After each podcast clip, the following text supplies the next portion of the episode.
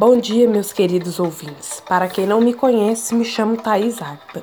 Hoje vamos falar de cliente interno e cliente externo. Alguns de vocês já devem ter ouvido falar.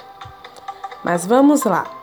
Cliente interno são as pessoas a quem direcionamos nossos serviços ou que recebe algum tipo de produto necessário à realização do nosso trabalho.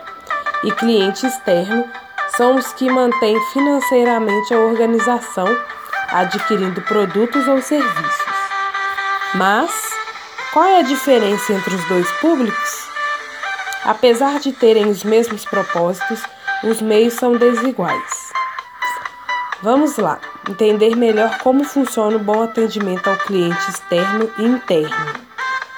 A gente pode definir como cliente externo aquele que utiliza os produtos ou serviços da sua empresa, mas não faz parte da organização. No caso de uma loja, é qualquer pessoa que entra no estabelecimento e compra alguma mercadoria. Os consumidores são essenciais para o sucesso de qualquer negócio. Aqueles que consomem e gostam do que sua empresa oferece têm mais chances de retornar e de fazer a famosa propaganda boca a boca. Hoje em dia, a expressão também vale para o meio online. Comentários positivos nas redes sociais, blogs e sites contribuem fortemente para a saúde da marca. Do outro lado da moeda, um cliente que tem uma experiência negativa com uma empresa tem menos chances de retornar e até de espalhar impressões negativas. Do mesmo modo que a internet é interessante para ampliar avaliações positivas, ela também pode disseminar as negativas. O importante do cenário de avaliação é que a sua organização consiga aproveitar com eficiência e inteligência tudo que receber de crítica positiva e negativa, seja do meio offline ou online. Por isso é preciso ter ferramentas e um time preparado para filtrar e analisar todos os comentários que pipocam nas avaliações. A partir daí, é possível identificar os problemas recorrentes e prever adversidades.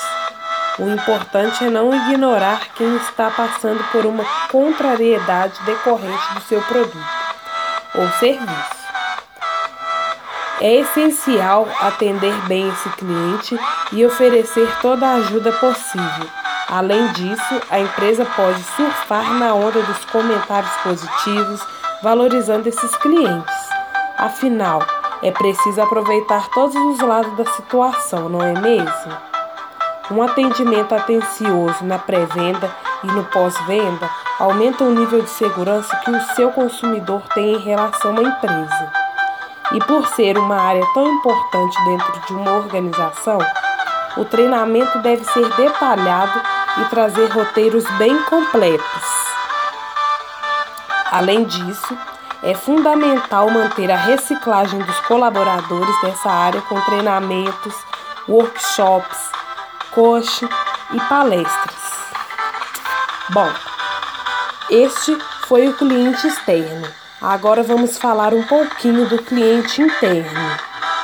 Que o cliente interno é qualquer membro da organização que conta com a ajuda de outro para cumprir seus deveres no trabalho, como o caso de um representante de vendas que precisa do suporte de um representante de serviço ao cliente para fazer um pedido.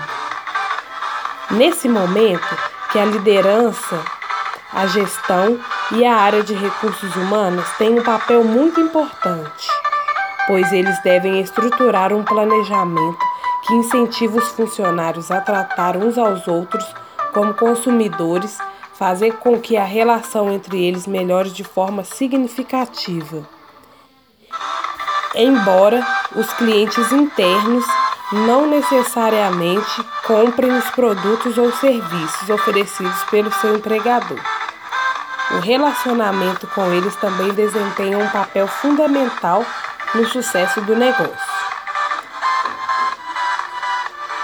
Um profissional que não se entende bem com os colegas de trabalho pode ter uma maior dificuldade de firmar bons relacionamentos com clientes externos,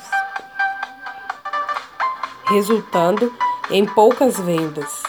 Uma equipe que não consegue se entender de maneira interna dificilmente conseguirá oferecer um bom atendimento ao público externo. Portanto, para que uma empresa tenha sucesso, é importante que haja uma preocupação com a qualidade do atendimento ao cliente interno e externo, de forma que a harmonia esteja sempre presente nas relações entre funcionários e clientes.